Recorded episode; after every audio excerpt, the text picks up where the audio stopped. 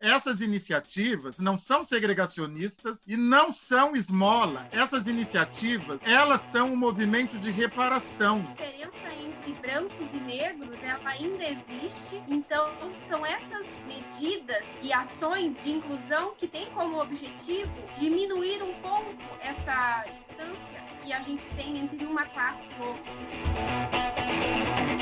Senhoras e senhores, está começando mais um Trimind Cash. Hoje o bate-papo tá muito show. Estamos aqui no bate-papo é, muito de alto nível para entender os efeitos deste caso que está sendo chamado aí de racismo do bem, racismo reverso pelo Magazine Luiza. Afinal, nós queremos entender se esses termos estão corretos, se eles existem né, do ponto de vista social, jurídico, enfim. Em assuntos delicados como esse, nós convidamos sempre pessoas importantes e que dominam o assunto, obviamente, muito melhor do que nós, né? Então hoje estão conosco aqui o professor Sidney, como é conhecido, ele é doutor em semiótica e linguística geral pela USP, escritor do Intolerância Religiosa, é uma das maiores referências quando se trata de ativismo negro. Professor, primeiro, obrigado por aceitar o nosso convite e compartilhar um pouco do seu conhecimento aí com o nosso público. Eu que agradeço, eu que agradeço. Muito obrigado por me receber. Eu que agradeço. Legal. Estamos também com a Angelisa Neivert Segura, que ela é de Sinop, no Mato Grosso, advogada trabalhista empresarial especialista em gestão de pessoas, em compliance pela FGV e também uma referência em marketing jurídico aí no Instagram com milhares de seguidores. Doutora, muito obrigado por aceitar o nosso convite, falar um pouquinho do ponto de vista empresarial, né? Quais são os efeitos disso do ponto de vista jurídico. Eu que agradeço a oportunidade. Legal demais. E aqui também comigo meu meu fiel escudeiro, o Yuri, que é certamente uma das pessoas mais sensatas para compartilhar sua visão e provocar umas reflexões aí um caso como esse. O cara fala pouca besteira, então estamos muito bem acompanhados. Valeu, Yuri. É, eu, eu tenho que segurar a minha língua porque eu não sei ter filtro e eu sou muito ruim piadas, então eu prefiro só ficar como curioso hoje e aprender. Muito bom, muito bom. Então, para começar, eu queria falar um pouquinho da dinâmica para vocês. É bem simples. Essa primeira etapa aqui do, do, podcast, a gente vai falar um pouquinho sobre algumas informações relevantes, os efeitos, as consequências na sociedade, né? Então, eu vou dar um contexto de maneira bem simplificada e vou pedir para o professor já de cara, que ele entende muito mais do que nós, né? Tem um histórico de estudo, ele estava contando aqui nos bastidores para nós, ele acompanha esta luta há muito tempo, então ele vai poder contar para nós um pouquinho sobre isso. Então, para dar um contexto, você que não acompanhou o caso do Magazine Luiza, recentemente eles lançaram um programa de trainee, né? Exclusivamente, especificamente, né? Somente para negros. Isso teve um, um, um, revés muito grande no mercado, incluindo uma queda muito forte nas ações né, da, da Magazine Luiza depois da pandemia. Eu vou pedir para o pro professor já fazer as devidas ponderações. Professor, nos conta um pouquinho o que está acontecendo, é, o porquê disso, isso sempre existiu, como é que é a tua visão por trás de uma situação como essa? Olha só, é, não é novidade, não é? Quer dizer, o racismo não é alguma coisa nova. Uh, o racismo, quer dizer, o Brasil, ele foi forjado, não é, a partir de uma mentalidade é, racista. O racismo foi justificativa para o escravismo de 5 milhões de pretos e pretas é, que foram trazidos não é, para, para a escravidão no Brasil, arrancados do continente africano, não é? Quer dizer, sempre essa ideia de subalternização dos corpos escurecidos, dos corpos denegridos, uh, sempre esse movimento de subalternização foi utilizado, não é? Para uh, deixar, e hoje, veja bem, nós somos 56,2% dos brasileiros, não é? Negros são 56,2%, pretos e pardos, não é? Portanto, o Brasil é negro, não é? Se são 56,2, me parece óbvio que o Brasil é negro. Acontece o seguinte: como diz a nossa querida Sueli Carneiro, todo branco é beneficiário do racismo. Todo branco é beneficiário do racismo. Por quê? Quando o Atlas da Violência diz que de cada 100 jovens de 16 a 25 anos, mortos violentamente no Brasil. 70 são negros, esses 70 estão salvando 70 vidas brancas, não é? Quando os mapas, não é, do que dizem respeito à questão salarial no Brasil, dizem que os negros recebem um terço dos brancos, os brancos estão recebendo um terço a mais. Portanto, todo branco é beneficiário do racismo. Embora não tenha de ser signatário. O branco não é obrigado a ser signatário. Ele pode ser beneficiário, mas ele não é obrigado a ser signatário. O que acontece quando uh, o Magazine Luiza tenta equilibrar a balança, minimamente equilibrar a balança entre a empregabilidade de negros e brancos? Os brancos não querem perder o seu lugar de privilégio não é? Eles não querem perder os seus benefícios, não é? Então, aí nós temos essa repercussão negativa que nós vimos agora e os ataques a, a, esse, a essa iniciativa. É uma iniciativa antirracista.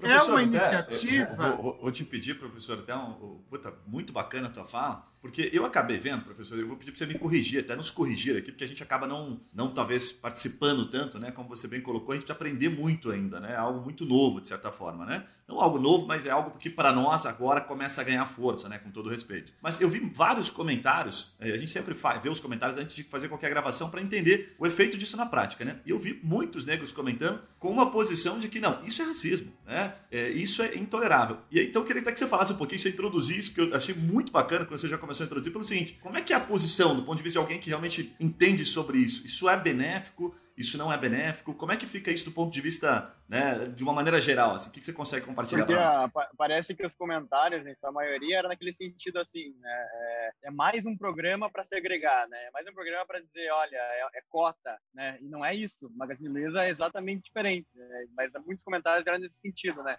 É mais um programa para segregar e falar que é, negros são diferentes de brancos. Né? Acho que é isso Perfeito. nessa linha que teve bastante comentário, né, Gui? Legal. Contextualiza para nós, por gentileza, professor. Existem estudos sérios uh, nos Estados Unidos que tem apenas 14% de negros e lá uh, a questão do negro é diferente da brasileira, porque lá é uma questão é, que se determina, não é, de maneira genética não é pelo fenótipo, muitas vezes você nem é escurecido, muitas vezes você nem tem um fenótipo negro, mas se você tem uma ancestralidade negra, você é considerado negro. Existem estudos sérios nos Estados Unidos que tem apenas 14% de negros que o racismo negligencia habilidades, competências e talentos humanos. Porque quando você escolhe com base na cor das pessoas, com base da origem, você está ignorando os talentos, as habilidades e as competências, não é? Então, todos nós perdemos, por isso que a luta antirracista é uma luta de todos nós. E não essas iniciativas, e também as cotas não são segregacionistas e não são esmola. Essas iniciativas, elas são um movimento de reparação. Precisamos entender a história do negro no Brasil. Quando houve a abolição, abolição entre aspas, do escravismo no Brasil, não houve um movimento de reparação, não houve empregabilidade. A a abolição não transformou imediatamente negros e negras em seres humanos. Eles continuaram sendo negros desumanizados e o são até hoje. Então, ah, essas iniciativas são fundamentais. Você sabe melhor do que eu que elas já estão no mundo todo. O Brasil está atrasado. Perfeito. Elas já estão no mundo todo. O primeiro mundo vem apoiando essas iniciativas. Nós já temos nos Estados Unidos uma elite negra. Nós não temos uma elite negra no Brasil. Por que, que nós não temos uma elite negra no Brasil? Porque o racismo ainda não permitiu a formação de uma elite negra. Mas nos Estados Unidos, que não é modelo de nada, por incrível que pareça, nós já temos uma elite negra. Por quê? Porque justamente essas iniciativas permitem que os negros acessem espaços que lhe foram a vida toda negados. É disso que Muito se trata.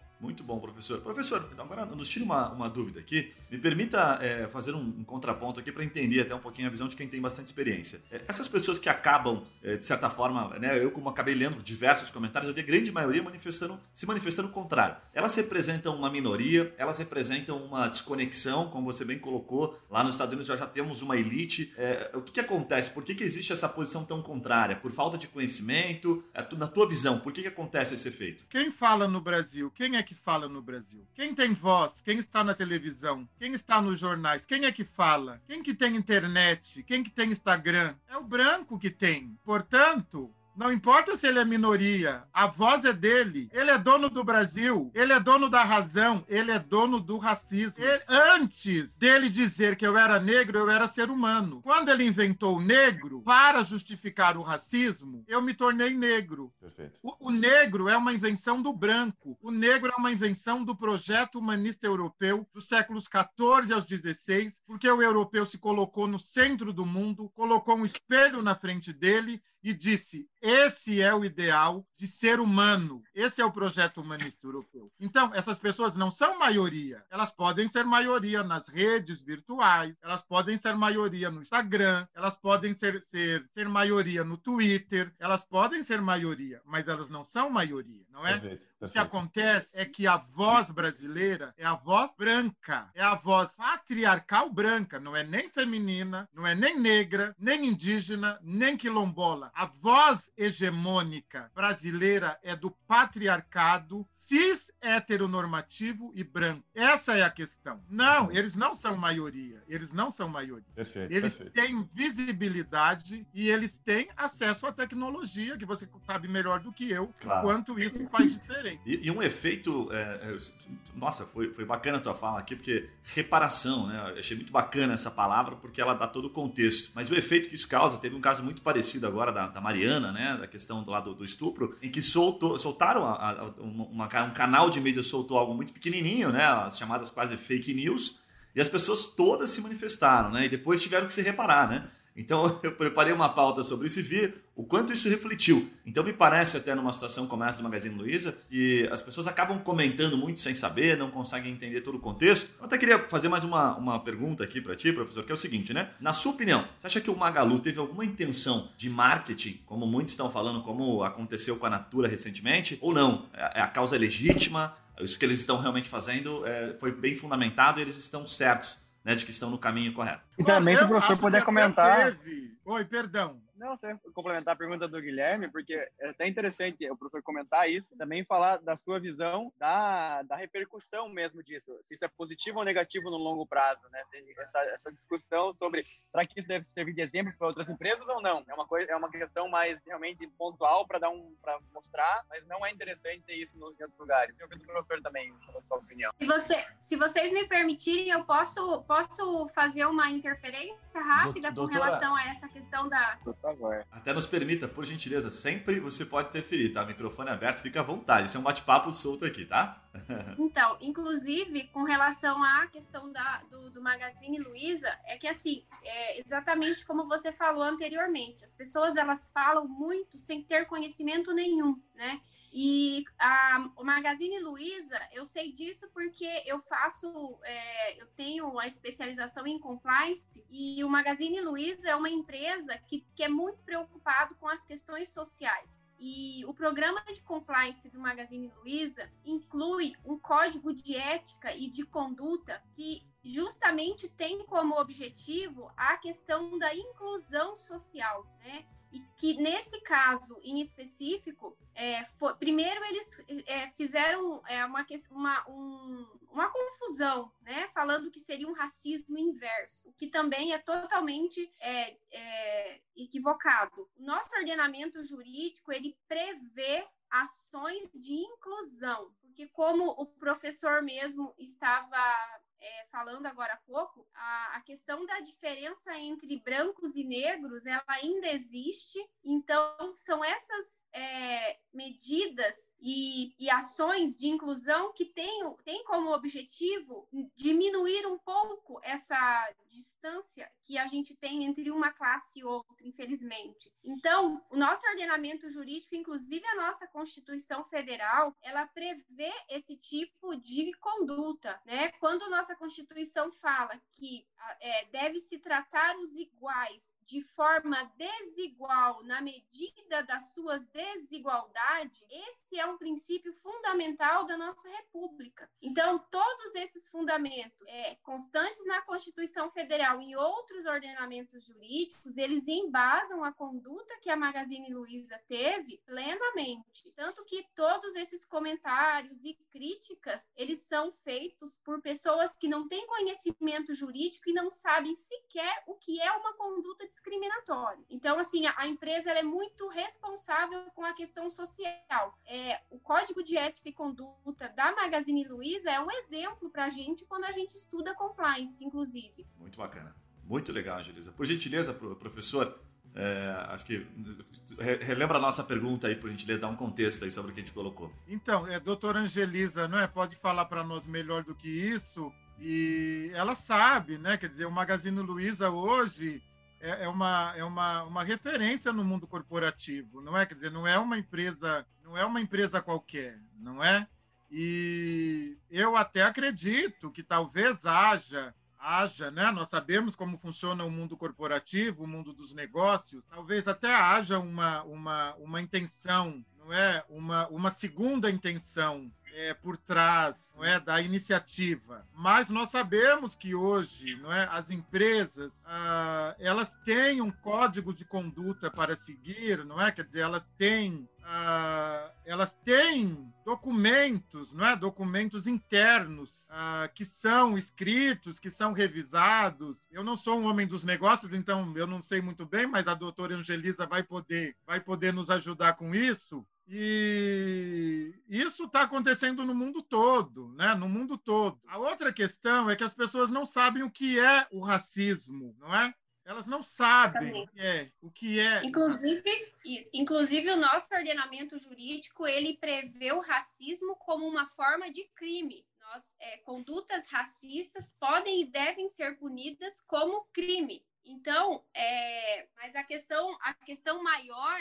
que eu acho que tá, eu acho não, nós estamos vivendo atualmente é uma, é uma mudança de cultura em que as pessoas estão se conscientizando da necessidade dessa inclusão social. E quando uma empresa é, do porte da Magazine Luiza, é, uma coisa que o senhor falou também, que tem total sentido, é com relação a, assim, elas são empresas responsáveis socialmente socialmente são, mas elas também têm um interesse por trás, logicamente, porque uma empresa responsável hoje, uma empresa em compliance, que tem medidas e práticas de inclusão, elas, elas têm um incremento na reputação. São empresas que são mais valorizadas, inclusive é, internacionalmente, né? Então, assim, tem, tem interesse por trás de tudo isso? Também, mas de repente, é, as condutas, é, essa questão da inclusão, ela seja tão benéfica que compense, né? Uma empresa hoje responsável e sustentável é uma empresa bem vista, não apenas no nosso país, mas também fora dele. Muito bom, muito legal, muito bacana. E tem mais um ponto Exatamente, eu... exatamente. Para mim tá tudo bem, eu não tô, tá tudo bem os interesses. Para mim, as segundas e terceiras intenções está tudo bem. Só é, para fechar a questão, é importante, não é? Quer dizer, é importante também uh, o conflito, é importante também que as pessoas uh, fiquem incomodadas, não é? Quer dizer, é uma questão histórica que nós temos para resolver. Nós só vamos resolver essa questão histórica a partir do conflito, a partir do enfrentamento. Então, de uma maneira ou de outra, de verdade, na balança é positivo, professor. Exato. Na, na, balança é positivo, perfeito, perfeito. Eu considero positivo. Eu quero que outras empresas ah, ah, tenham essa coragem, né? Porque foi também uma iniciativa, ah. em alguma medida, corajosa, né? Quer dizer, você sair da zona de conforto. Perfeito. Isso nos interessa como movimento negro, como ativismo negro, ativismo negro, nos interessa, porque nós colocamos a discussão em pauta, não é? Quer dizer, a discu é, ficou no, no, no, no trend top né, do, do, do Twitter, não é? Quer dizer, tudo bem, é um, é um, é um racismo, Sim. mas só que é um racismo e é contra os negros. Então, em alguma medida, isso nos interessa bastante. E tem que ser falado, né? Na prática tem que ser falado. Tem, tem um ponto aqui que é, eu queria tem... colocar. Por, por, gentileza, Angelisa, por gentileza. Não, é porque teve um ponto da discussão em que as pessoas nomeavam a questão. Eu falo assim, mas eu sou super. Eu, eu sou uma pessoa branca, é, mas eu tenho é, consciência da necessidade dessas políticas de inclusão e sou favorável. Tanto que lá no, no, no, na minha manifestação no Instagram eu fiz e coloquei a minha posição. E teve algumas pessoas no momento em que estava aquela discussão, eles chegaram a nomear a conduta da, do Magazine Luiza como racismo inverso. Então, assim, só que é uma, uma questão muito é, antagônica. Como assim racismo inverso? Não existe é, é racismo inverso. É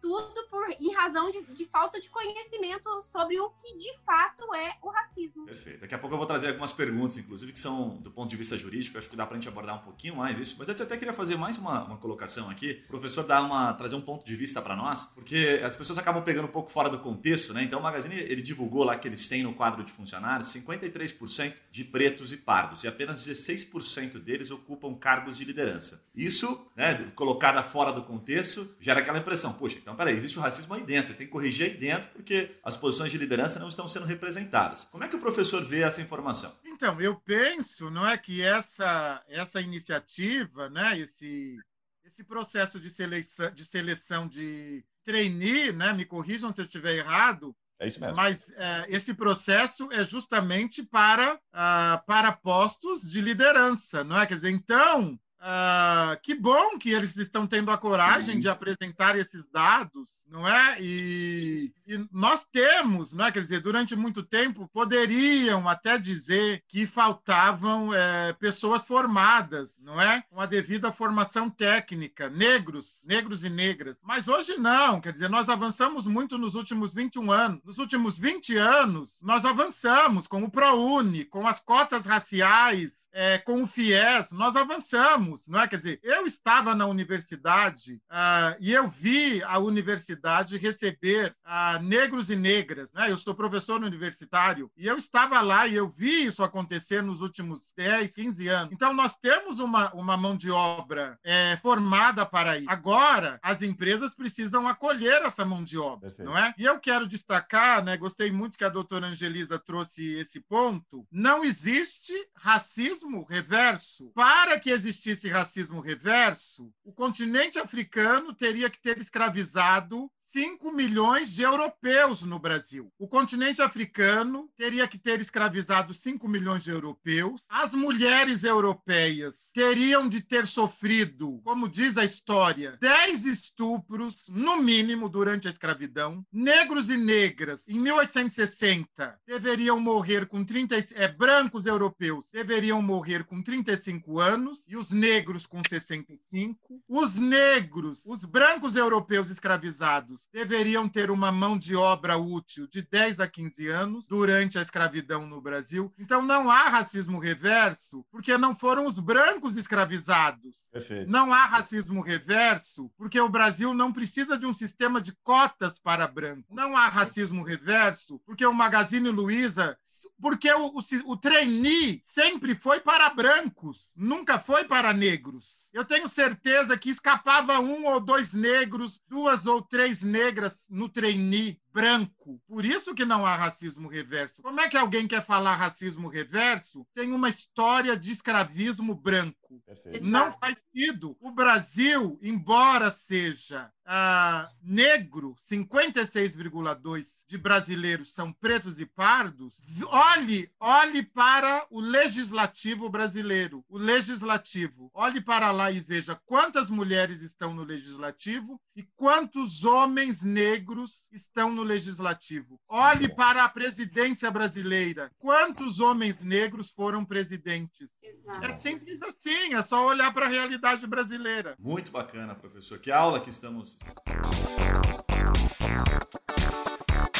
Agora eu vou pedir uma, uma para a gente entrar num quadro aqui do nosso bloco, do nosso programa, que é o a gente chama de Responde Aí, que é quando a gente vai identificar, a gente usa algumas ferramentas, uma delas é o SimRush, aí, que em breve vai nos patrocinar, que a gente identifica como as pessoas estão perguntando questões jurídicas, né? Que faz parte também aqui do nosso programa. Então vamos perguntar a Angelisa, o professor também está tá liberado fazer que tirar dúvidas sobre questões jurídicas, né? Eu acho que uma das primeiras perguntas que eu vi muita gente falando sobre isso é que o Magazine Luiza eh, estava sendo processado por algumas pessoas, né? Como é que fica isso, né? Como é que fica esse, esse amparo na lei? As pessoas não sabem e, e vão, no final das contas, o que, que vai acontecer, Angelisa? Coloca para nós aí dentro de um contexto jurídico, o que, que pode acontecer com o Magazine Luiza e se isso procede de fato. Se tem alguma acredito... brecha jurídica, né, de fato, se existem brechas nessa, nessa ação, né? Perfeito. Não, isso, na verdade, isso é absurdo, isso não existe, né? Eu acredito até, inclusive, que não tenha fundamento nenhum, porque, como eu falei, o nosso ordenamento jurídico, ele prevê exatamente condutas e práticas que visam a inclusão social. E essa, essa prática do Magazine Luiza é uma inclusão social. Eles poderiam responder por algum processo caso eles tivessem feito ou é, a, essa conduta tivesse tipificada como conduta discriminatória, o que não é o caso, né? É. Então, não é o caso de conduta discriminatória. Por quê? Porque as condutas discriminatórias, elas têm como, elas têm como fundamento a exclusão exclusão, jamais a inclusão. Né? Perfeito, perfeito. E, a, e, inclusive, a nossa Constituição Federal, como eu falei, ela, tem, ela, ela dá todo o amparo jurídico para esse tipo de atitude é, que a Magazine Luiza tomou. Então, não tem porquê, eu acredito que seja uma notícia, inclusive, falsa, ou de alguma pessoa que não tenha conhecimento do que está falando. Ótimo, ótimo. Mas é legal a gente esclarecer, né? É, até cheguei para ficar claro até para os empresários que nos, nos acompanham, temos muitos empresários aí, previsto reclusão de 2 a 5 anos. A doutora me corrija se eu estiver errado, por motivo de discriminação, né? Negar qualquer tipo de promoção funcional, né? Enfim, de 2 a 5 anos. Então, isso existe, está amparado, mas não o inverso disso, né? Não, o inverso. É okay. É como a gente comentou, não existe racismo inverso. Né? Até porque a conduta discriminatória, ela, ela, ela, ela ocorre quando você, em razão do sexo, da raça, da cor, da idade, da,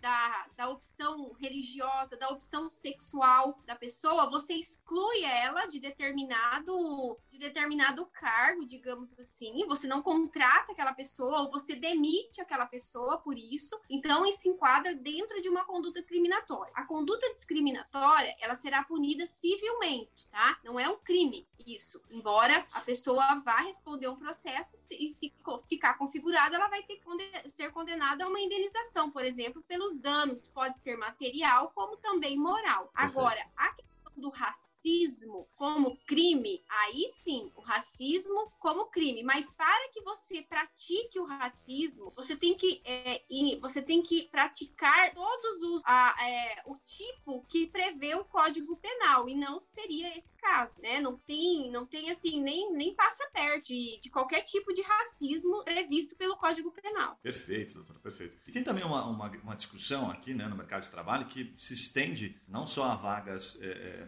para, os pretos em si, mas para indivíduos pertencentes a outras, vamos colocar aqui situações como deficiências, transexuais, enfim. É, isso, isso tudo está dentro dessa, dessa mesma conotação jurídica. Exatamente. Porque assim, quais são as maiores discriminações? Porque os negros têm, eles sofrem, tem a, a questão da discriminação, que não seja, não é nem o racismo, né? Porque também eu posso, eu posso praticar o racismo contra uma pessoa de origem asiática, por exemplo. Isso não me impede. Ou, por exemplo, um negro pode praticar racismo contra um alemão por exemplo, entendeu? O racismo é, está ligado diretamente à raça da pessoa, à origem racial da pessoa. Condutas discriminatórias, elas têm como fundamento a exclusão de determinados setores é, relacionados ao trabalho, emprego, em razão de sexo, é, raça, é, idade, opção sexual, opção religiosa. Então, assim, mulheres são muito vítimas, né? As mulheres são discriminadas. Nós também temos a discriminação. Mulheres estudam muito mais que os homens, muitas vezes têm maiores, maiores capacitações, mas se elas exercerem a mesma função, elas vão receber um salário menor. Por quê? Porque são mulheres. E isso é, é, são, são práticas que o nosso ordenamento jurídico ele visa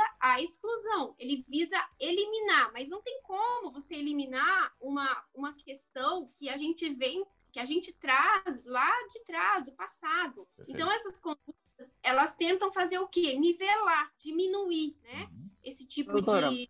Uma dúvida, assim, a discriminação, ela está sempre ligada a alguma segregação, algum afastamento. E o racismo, ele é o, o ato simples de você é, tratar, é, ou, ou, diminuir, menosprezar alguém por causa da raça, não tem que ter um e objetivo raça... de segregação específico, é isso? Exato. Você consegue entender a diferença? Muitas pessoas confundem condutas discriminatórias com racismo. Dá, dá um exemplo, se puder, Angelisa, para ficar claro essa questão, né, para quem nos ouve. Um exemplo, é um exemplo que eu acho que todo mundo lembra uma, um episódio que teve uma partida de futebol em que um dos jogadores negro foi comparado ao macaco. Perfeito. Lembram disso? Uhum. Claro. Em razão da origem dele, negra, ele foi comparado a um macaco. E aquilo denegriu a imagem dele. Então, isso é racismo. Isso é racismo. Agora, por exemplo, vamos para a conduta discriminatória. Eu tenho uma empresa, vou abrir lá algumas vagas, e aí eu coloco lá no, no edital que é, eu não vou contratar mulheres que tenham filhos. Perfeito. Por que, que eu não vou contratar, contratar mulheres que não têm, que têm filhos? Porque mulheres que têm filhos são propensas a faltar no trabalho, a criança fica doente, pega um atestado médico, entendeu a diferença? Okay. Perfeito, perfeito. Muito bom. E, nessa, nessa linha, deixa eu tirar uma dúvida aqui. Aonde que tá a linha que separa um perfil de pessoa para vaga, vamos dizer, e, e discriminação? Tem alguma linha que ela é tênue, não é? Ou é muito claro onde você está discriminando ou onde você está fazendo uma vaga que você, ah, porque é chão de fábrica, então eu quero homens porque os homens é, aguentam mais. Isso já é discriminação por si ou não? Tem que não, ter uma coisa um pouquinho não. mais específica. Não. Por favor, é, vai, vai, complementar, doutora? Tem que é, ter uma, okay. uma, uma inclusão espe mais específica. Por exemplo, a questão do chão de fábrica. É, é, indiscutivelmente que o homem é mais forte que a mulher, né? A, a, o porte físico de um homem é totalmente diferente. Isso aí é uma coisa que não tem como a gente. É uma coisa da natureza. É, a questão da discriminação, é, inclusive, ela pode ocorrer e, você, e a pessoa que é o, o a, a, vítima da discriminação não fica nem sabendo. É uma coisa velada e ocorre muito. O que o ordenamento jurídico pune é quando essa conduta ela extrapola esse e ocorre muito. Às vezes as pessoas acham que não, é uma coisa difícil de ocorrer. Não é, não é difícil de ocorrer, porque você consegue identificar a discriminação, muitas vezes, num, num edital de convocação para determinadas vagas. Quando você exclui algumas classes é, sem fundamento. Por exemplo, a questão do chão de fábrica. Eu tenho um fundamento, porque eu não vou contratar uma mulher, né?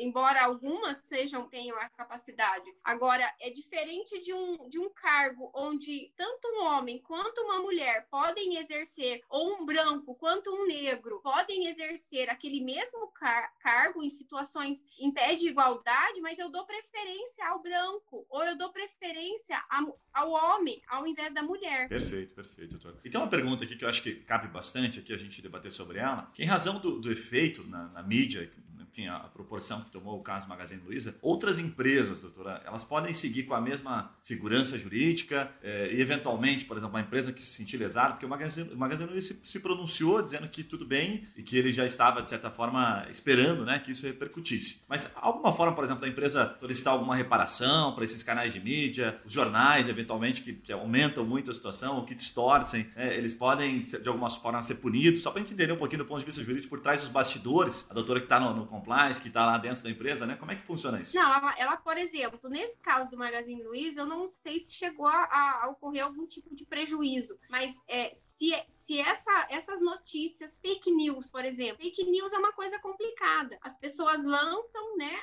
o fake news ali, aquilo viraliza de uma forma e pode trazer, quando está distorcido da realidade, trazer prejuízo para aquela empresa. Se essa notícia falsa trouxer algum tipo de prejuízo para a empresa, ela pode sim buscar o judiciário e, e pedir uma indenização, mas aí vai ficar, tem, tem que comprovar o dano, tem que comprovar o nexo de causalidade, ou seja, a conduta é, que, mentirosa veiculada ali no, no, nos meios de comunicação e o dano. Tem que ter uma relação, né? Não é tão perfeito. simples assim também. Perfeito, mas perfeito. pode sim. É, talvez no caso deles nem, nem havia interesse, porque eles já tinham demonstrado claramente que estavam preparados para isso, né? Então, acho que fizeram Exatamente. talvez cada vez fica mais claro aqui que eles estavam cientes do efeito que isso podia gerar, né? E respaldados. Isso. O Magazine Luiza ele tem um código de conduta é, e também ele tem os valores da empresa é, muito bem alicerçados. Quais são os princípios, né? Os objetivos e a inclusão social é um dos valores que eles buscam é, valo, é, é, essa valorização e essa, esse, essa inclusão dos negros. Então não tem, eu acredito que eles tenham, é, eles já sabiam na verdade, né? A, a repercussão que isso teria. Talvez Perfeito. não da forma como foi. Olha, agora tinha, uma pergunta que eu identifiquei ali, que é o seguinte: é, essa aqui é bem, bem, polêmica, inclusive. Gostaria que o professor até comentasse sobre ela, viu? É, os brancos que se sentirem lesados, né, em, em razão da vaga que foi anunciada apenas para os pretos, eles podem de alguma forma requerer o direito como acontece, por exemplo, na questão do, do concurso público, não relacionada à questão é, das cores em si, mas por, outros, por outras situações que acontecem. Como é que tá? Como é que funciona isso? Eu não vejo embasamento legal para isso, porque assim existe uma, um, uma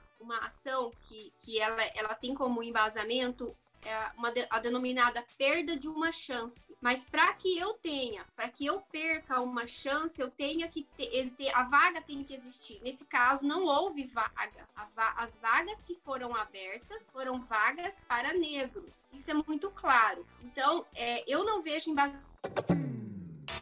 Olha, você que está acompanhando o nosso podcast gravado, peço desculpas, tivemos uma perda de mais ou menos uns 4, 5 minutinhos, no máximo isso que eu estou aqui apenas informando você. Então, estamos retomando aqui a edição de uma parte em que a gente conseguiu conectar novamente. A perda não, não representa tanto assim diante desse, desse volume de informação e desse debate tão rico que nós trouxemos para você. Espero que você goste bastante. Um abraço e continue o episódio. Hoje, eu, eu, que eu, eu penso é a falta de informação. Infelizmente, as pessoas têm, têm uma. Elas não têm muito interesse em saber as coisas de forma profunda, vai estudar, vai ler, vai entender antes de omitir é, qualquer tipo de, de, opinião, de parecer. Então, o que, que, que, que acontece hoje? Você fica ali, é, muitas pessoas, a maioria delas, parece um bonequinho das redes sociais, né? Lê aquela notícia, não sabe a fonte, não tem, não vê a procedência e sai aí divulgando, espalhando e acaba sendo um papagaio, só repete o que houve. Então, as empresas pequenas também podem implementar esse tipo de medida. É, empresas pequenas podem ter um, um, programa de compliance, podem ter um código de conduta é, e ética, podem também é, instituir né, dentro dela a questão da inclusão. Tudo depende da iniciativa da, dos donos das empresas, porque uma coisa é certa: essas medidas de inclusão, e de, é, de, conformidade, elas, elas valorizam a empresa. Como eu te falei, embora sejam pequenas, mas são empresas que são vistas é, de fora pela sociedade como uma empresa responsável, como uma empresa que expressa por valores. Então, isso é muito favorável. Isso reverte em lucro, né? Existe uma pesquisa feita nos Estados Unidos que a cada um real que uma empresa gasta em compliance, ela tem cinco reais de retorno, cinco dólares, perdão. Então, compensa. O problema é que quando você fala compliance, é uma palavra difícil, já causa um bloqueio. Ah, não quero nem saber o que, que é. Deve ser uma coisa não muito nem difícil. Por onde começar. E é uma coisa muito, isso, e é uma coisa muito simples, né? O compliance, ele é um, é um programa de integridade, não apenas com relação à legislação. O compliance ele veio para quê? Para valorizar a relação entre o empregado e o empregador, né?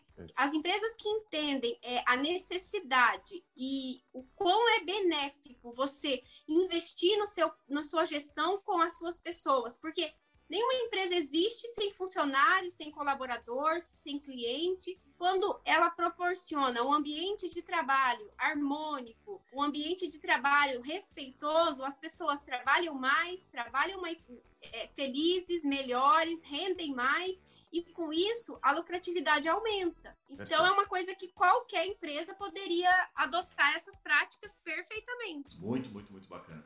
Doutora, temos uma Por, por deixa eu só, deixa eu só acrescentar aqui, Guilherme. Fique à vontade. Uh, Yuri, olha só, eu penso que passa pela formação mesmo, como, dos, como disse a, a doutora Angelisa, né? Nós precisamos, as pessoas precisam de letramento racial. Letramento racial é saber não é, que o Brasil não é, foi formado a partir de uma política racista, não é? Sim. O primeiro Código Penal brasileiro, ele prendia babalorixás, ialorixás, mãe de santo, pai de santo, aprendeu, é, aprendeu peças sagradas que foram libertadas agora, que foram agora no Rio de Janeiro, estava na polícia até hoje, durante quase um século, entendeu? Caramba. O Código Penal, ele, ele prendia capoeirista. Quem que é capoeirista? É branco, alemão, asiático? Não, Não é negro. Quem que é pai de santo, mãe de santo, curandeiro, benzedeira? É branco, alemão, asiático no Brasil? Não, Não. são negros e negras, não é? Então, uh, as pessoas precisam conhecer a história do Brasil a partir de uma outra perspectiva. Porque, Sim. olha só, abra agora, nesse exato momento, o seu livro didático, abre o livro didático do terceiro ano para ver a história sobre a escravidão no Brasil. O branco não está segurando nem o açoite. Quem está segurando o açoite é um negro também. Não existe uma herança branca do escravismo no Brasil. A herança é só negra. Então, aí, o, enquanto o branco não assumir que a sua ancestralidade que escravizou, que ele é beneficiário do racismo. Olha, Yuri, Guilherme, doutor Angelisa, olhem agora, deem uma olhadinha rápida aí nas suas empresas, entre os seus amigos, nas fotos do, do Instagram, quantos negros há? 56,2. 56,2. Por quê? Porque branco indica branco, porque branco contrata branco, porque homem branco contrata homem branco. É isso, é o corporativismo. É. Não mas é? sabe uma coisa, mas sabe uma coisa que eu acho assim que, que tanto negros quanto mulheres, porque assim, é, eu defendo muito a bandeira feminina, né? E existe uma frase que eu gosto muito e que os, tanto mulheres quanto negros, ela, inclusive isso está acontecendo. Como que nós conseguimos, nós, pessoas, né, sozinhos, sem, a, sem ação governamental, sem conduta, sem políticas de inclusão, como que eu consigo diminuir essa diferença? Por exemplo, eu, mulher, advogada, com relação aos homens, é mostrando a minha capacidade, é estudando e fazendo a diferença os concursos públicos. Hoje mulheres são a maioria. Na magistratura, mulheres são a maioria. Os homens estão. E isso nada impede que os negros também consigam. É, é, é, assim, é uma evolução, né? Eles já estão, já chegaram nas universidades. Inclusive, eu tenho vários colegas é, negros e que têm uma capacidade intelectual admirável. Isso diminui a diferença, querendo o branco ou não. Perfeito, perfeito. Posso colocar uma pergunta é, aqui? Doutora, só, só um detalhe. Então, nós temos uma escala, né? Existe uma escala uma escala descendente, não é? Que ela, ela funciona como obstáculo. Então, primeiro, no topo da escala está o homem branco, depois, né? Depois o homem negro, depois a mulher branca, depois a mulher negra, entendeu? Então, as mulheres estão conseguindo, né? Quer dizer, nós temos hoje um dado maravilhoso que nós temos 53% de candidaturas negras no Brasil, de homens e mulheres negros. 53% de candidaturas para vereança. Isso é muito importante e tem a ver com o que a senhora está falando. Exatamente. Nós precisamos de um movimento de reparação estatal, porque eles nos devem, me desculpem, sim, mas a branquitude sim, é nos deve, ela nos deve e ela deve pagar. É uma questão histórica. Existe uma dívida histórica. Mas eu concordo com a senhora que nós temos de fazer esse movimento. Muito Guilherme, que... tirar, hum. Eu queria colocar uma dúvida aqui, se você me permitir. É mais uma curiosidade minha pessoal daí. Que é assim, é, vocês enxergam que o, o, o, o jovem, é, o gestor, o, o empresário mais jovem, ele está pensando diferente? Porque essa é uma visão muito é, fora e leiga minha, mas eu tenho muitos colegas, muitos amigos que são empresários, têm, nessa faixa etária perto dos 30 anos, ou um pouquinho mais, um pouquinho menos, e que não tem isso tão enraigado. Eu falo por mim e eu falo por várias outras pessoas, mas eu vejo claramente, não curte em pessoas um pouco mais velhas, é, isso é diferente. Mas essa é a minha opinião, olhando de fora, e uma, uma visão enviesada. Queria escutar de vocês, que vocês enxergam também que o jovem hoje está sendo, tendo uma visão muito mais diferente e não está ligando, de fato, para credo, para sexo, para cor, e ligando, assim, para competência das pessoas. O que vocês veem? Eu vejo que, é, é, eu vejo que hoje os jovens, é, a nossa a cabeça é um pouco mais aberta à mudança, né? A, os jovens, eles se adaptam mais rápido às mudanças, enquanto que as pessoas mais antigas têm aquelas crenças enraizadas, né? Já estão ali e é difícil para eles, até são estigmas é, que veio de gerações passadas. Inclusive, uma das, uma das questões que o professor falou ali, que eu até é, lembrei agora, a questão da apreensão do, de, de, de pessoas da religião mesmo africana. Isso é porque nós fomos povoados, né? A nossa colonização é portuguesa e é católica. Então, e também tem essa questão é, religiosa envolvida. Perfeito. Exato,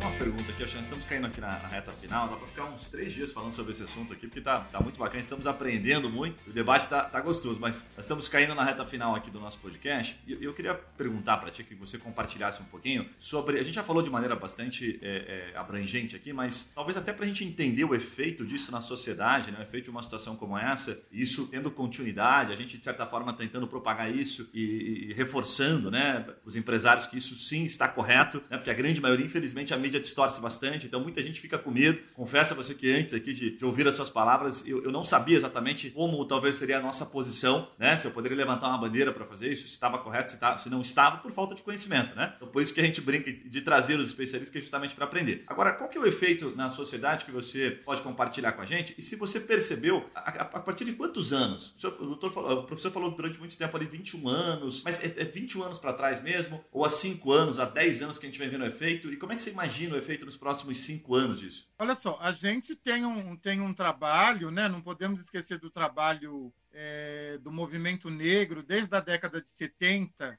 mas nós não podemos nos esquecer também que nós estamos na era das redes sociais, não é? A era das redes sociais é, muda tudo, não é, Guilherme? Muda tudo, não é? Isso também faz uma grande diferença. Se por um lado polariza a discussão, não é? Quer dizer, e, e as pessoas são levadas pela, pelas, pelas fake news, por outro lado, a gente está discutindo, não é? Então eu penso, não é, que a partir da lei 10.639 de 2003, que é uma lei que não pegou, não pegou também por conta do racismo, mas a lei, ela, a lei está lá, não é? Que é a lei do ensino de história é, e cultura africana e indígena dos povos originários no Brasil. Não pegou a lei. Por que, que não pegou? Por conta do racismo. Quer dizer, isso é prova cabal do racismo. Quer dizer, o ensino religioso pegou e a lei 10.639-03, que é uma lei antirracista, uma lei para valorização da identidade do povo brasileiro,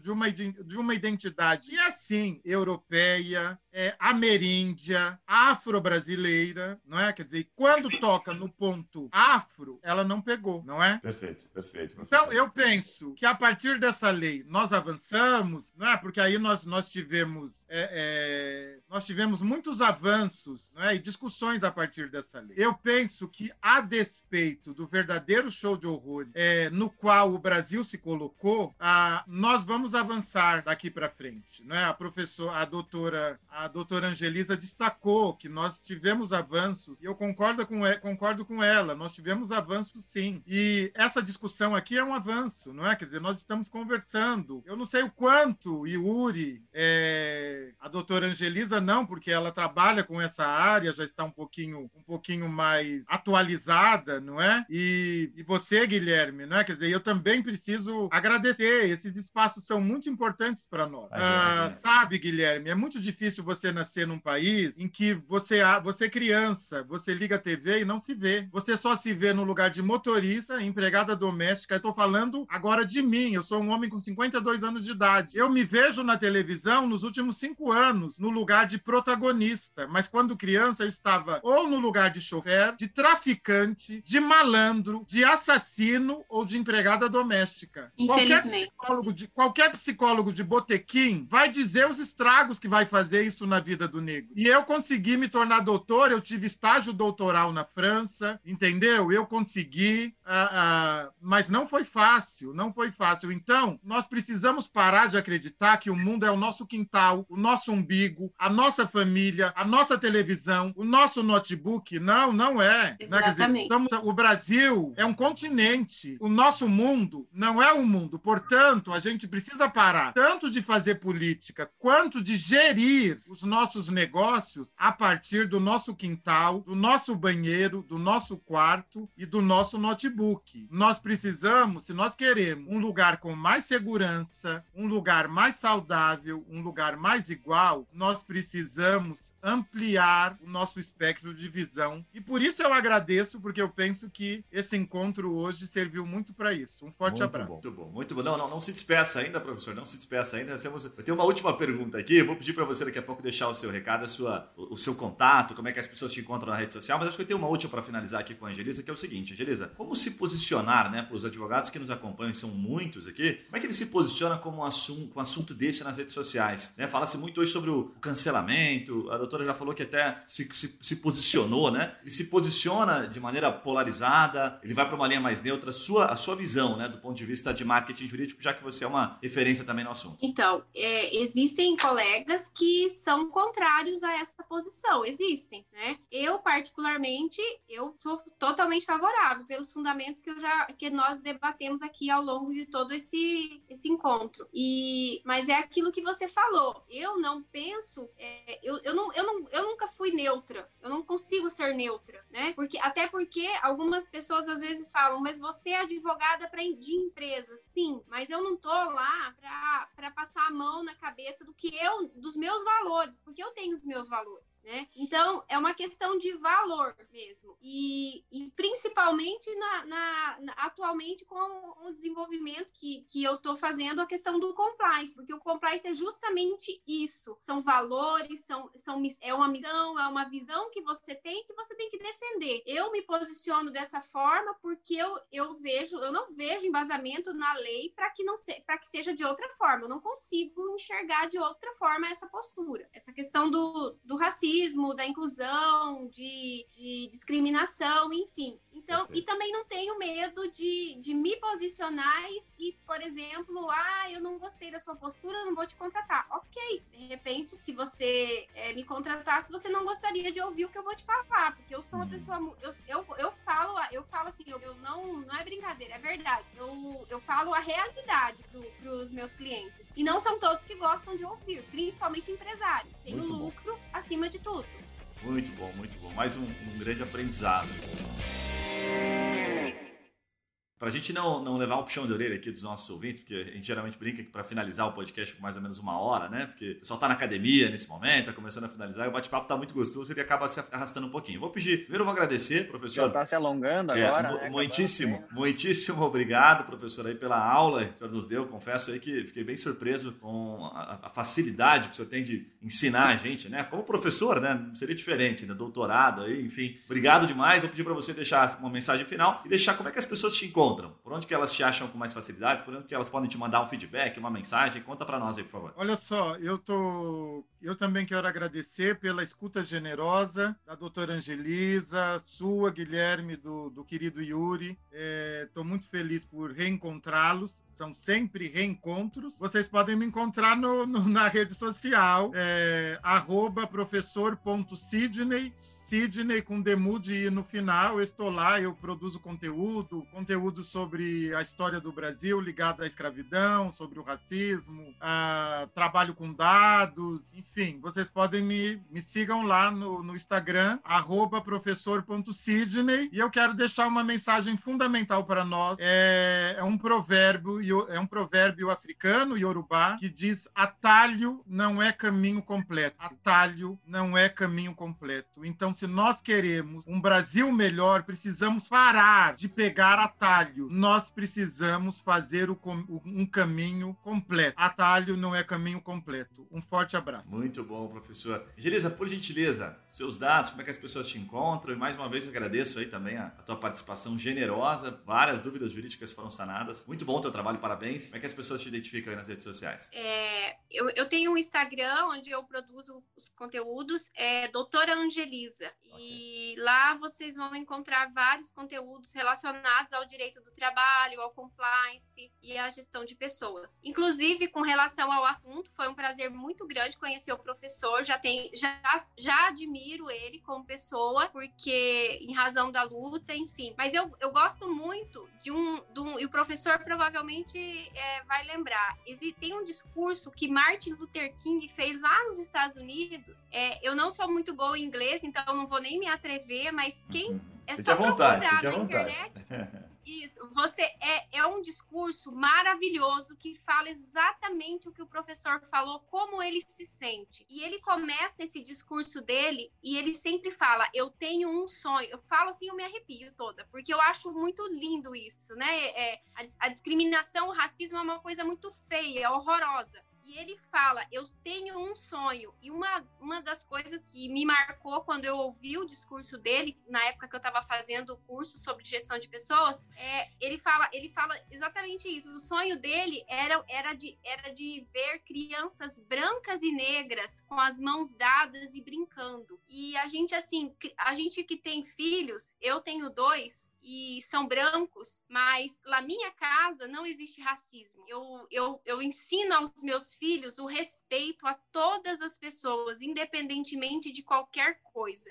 E eu acho muito lindo, porque as crianças são puras, né? E quando você ensina esse tipo de coisa lá dentro da sua casa, você vê os frutos, e aí quando eles crescem, eles crescem porque eu tenho um de 17 e o meu filho é o meu maior orgulho. Ele é uma pessoa que eu me orgulho de falar, eu sou mãe do Murilo. Uma pessoa boa, de coração bom. Então é, é isso. Foi muito legal. Muito Eu bom. acho que a gente só tem a, a ganhar com esse tipo de debate e nós precisamos falar mais sobre esse assunto, realmente. Legal, obrigado demais, Agiliza, pelas suas palavras aí. Yuri Melo, suas considerações finais. Cara, eu fico muito feliz porque eu fiz faculdade de Direito e, e a gente falava muito disso. E era, não disso só, como vários outros temas é, muito polêmicos e, e, eu acho é muito, é, muito feliz a gente trazer isso para o podcast do Touch Mind, porque é, um, é, uma das coisas que eu gostava muito de debater como um bom estudante de Direito e que de uns anos para cá a gente acaba focado muito no nosso dia a dia e acaba esquecendo de parar e discutir temas importantes como esse. Então eu fiquei muito feliz por isso. Como é que as pessoas te encontram aí, Yuri, nos, nos canais aí? O melhor é o Instagram, eu produzo bastante conteúdo sobre negócios, empreendedorismo lá e também a gente tem o canal do YouTube, chama-se Café com Negócios, é, mas é Yuri Semelo no, no, Instagram e Café com Negócios é, no YouTube, melhores caminhos aí. Muito bom, depois eu vou, eu vou deixar a descrição aqui de cada um dos nossos participantes, nossos presentes, né? Eu tenho até uma frase que eu acho que cabe bem para esse momento aqui, que, que, diz o seguinte, né? Magoe com a verdade, mas não decepcione com a mentira. É, eu acho que cabe bem pra, por tudo isso que nós falamos aqui, por mais que por trás dos, dos bastidores a gente sabe é, que, o que é verdade, a gente sabe que é verdade, né? Então ficou muito claro aqui pela nossa posição que o Magazine agiu de maneira legítima. É, muita gente acaba colocando isso como papel de marketing, como se fosse uma mentira, e eles se posicionaram de maneira muito forte. Eu gostei muito de toda essa colocação que nós fizemos aqui. Bom, para você que ainda não segue o nosso podcast, você está comendo bola, porque a gente está falando o tempo todo aqui, são três episódios por semana, nível altíssimo, e a gente fala sempre aqui de oportunidades para empreendedor, traz assuntos como esse, traz conteúdo rico para que você literalmente pare só de consumir fake news e fique espalhando por aí bobagens. Então aqui, além de você aprender né, com essas pessoas, assim como nós aprendemos, você tem a oportunidade de tirar alguns insights, levar para o seu escritório, levar para o seu negócio, é, ter mais coragem, como nós tivemos a partir de hoje, de levar esse debate, de realmente enfrentar e fazer esta reparação, como o professor nos ensinou. Mais uma vez, obrigado, um abraço para vocês e até o próximo episódio. Valeu! Valeu!